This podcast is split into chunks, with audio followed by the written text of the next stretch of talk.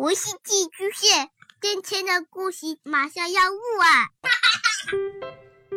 孩子的世界充满了色彩和欢乐，用有温度的声音讲你爱听的故事。白羊叔叔和大明的晚安故事。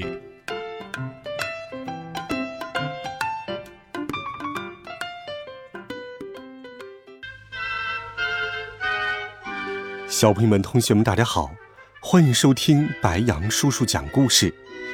今天，白羊叔叔继续给你准备了经典童话《鼹鼠的故事》，一起来听《鼹鼠和雪人》下。小鼹鼠一发现他们要去的地方是缆车站，就欢呼地说。好啊，老兄，现在我们有救了。雪人小声说：“你说有救是什么意思？我差不多要化光了。”小鼹鼠安慰他说：“别担心，要紧的是你的头还在。到了山顶，我们会把其他部分给你补齐的。”到了缆车售票亭，一切都很顺利。狗救生员说：“他们是我的病人，请照顾照顾他们。这是一起严重事故，因此，小鼹鼠和雪人，还有他们的雪橇，就优先进入了一个空车厢，立刻出发。他们开始上山，越爬越高。很快的，在高空中，他们看到下面的狗救生员变小了。”小的就像是一只小狗狗骑着一辆一丁点儿大的雪地摩托，接下来就像一个小黑点儿，最后都看不见了。车厢里变得很冷，车厢下面的山中积雪也越来越厚，这时雪人高兴极了。小鼹鼠觉得脚底下冷极了，很不舒服。但是他很喜欢从高高的地方看世界。下面的山谷里草色青青，牛群正在那儿吃草。山上这边呢，滑雪的人和坐雪橇的人欢天喜地的在雪堆间飞跑。他们从终点站走了出来，缆车的车道就到此为止。小鼹鼠立刻动手。小鼹鼠用雪团做了两个大雪球和两个小一点的雪球，好好的把它们装在了一起。雪人又恢复了原状。然后他帮雪人租了一对滑雪板，自己也坐上了雪橇，回过头去大声喊道：“雪人再会，明年冬天见。”一转眼的功夫，小鼹鼠就回到了下面的山谷中了。他们两个一下子就分得好远好远。当雪人在高山上滑雪的时候，小鼹鼠也很高兴地看到鼹鼠丘四周百花含苞待放，虫鸟嗡嗡嘤嘤的美妙景象。他们什么时候互相想念？就会向远处招招手，他们一直是这样的。你一定会说，他们一直只能这样，不能互相见面吗？这个不重要，好朋友不一定要互相见面，他们只要知道彼此在哪儿，就足够了。一句话。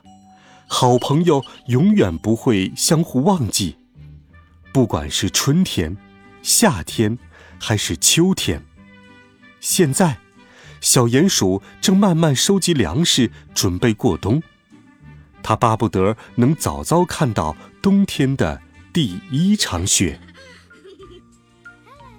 最初，只下了一些雪花，像是往草地上撒了糖霜，立刻就融化了。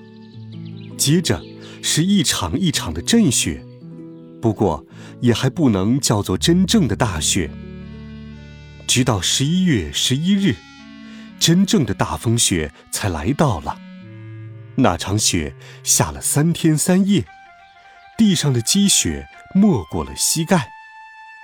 小鼹鼠很高兴，他戴上毛绒帽，拉出他的雪橇，对着高山呼喊：“好了，雪人，你可以动身了。”雪人也许听到，也许没有听到，不过他倒是真的就在那个时刻动身了，从高山顶上滑向山谷。我来了，小鼹鼠，我来了。雪人的呼喊把四周的动物从昏昏沉沉的冬眠中吵醒，可是谁也没有抱怨。雪人滑雪，这可不是你每天都能看到的。他们看着雪人这种令人心惊的旅程，不敢喘一口大气。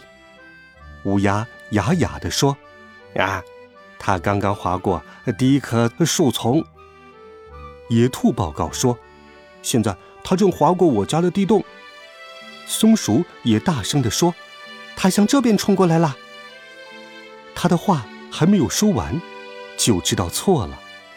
雪人早已投入了小鼹鼠的怀抱。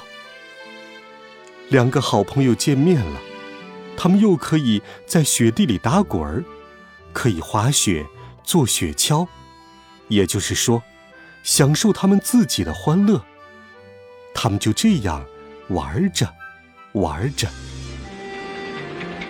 雪人突然问了一句话：“嗨，小鼹鼠，你有我这个朋友以前，整个冬天都在睡觉吗？”小鼹鼠说：“啊，不不，整个冬天睡觉是不行的。那你都做些什么呢？”做各种事，有一次，我们还在这片草地上庆祝节日呢。你知道的，就是有一棵树，有许多礼物的那个节日。但是雪人不懂，这是他第一次听到冬天过的节日，因此，小鼹鼠只好把当时的情形从头到尾讲给他听。